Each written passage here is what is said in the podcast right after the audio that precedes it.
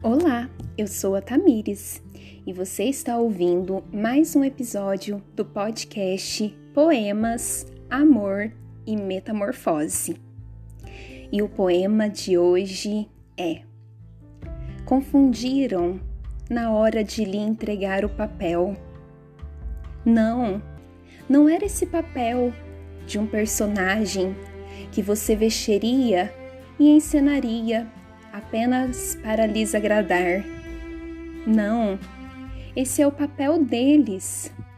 Esqueceram de lhes avisar que o papel que teriam que ter te entregado era aquele papel em branco, porque a história de sua vida só você é capaz de escrever e contar.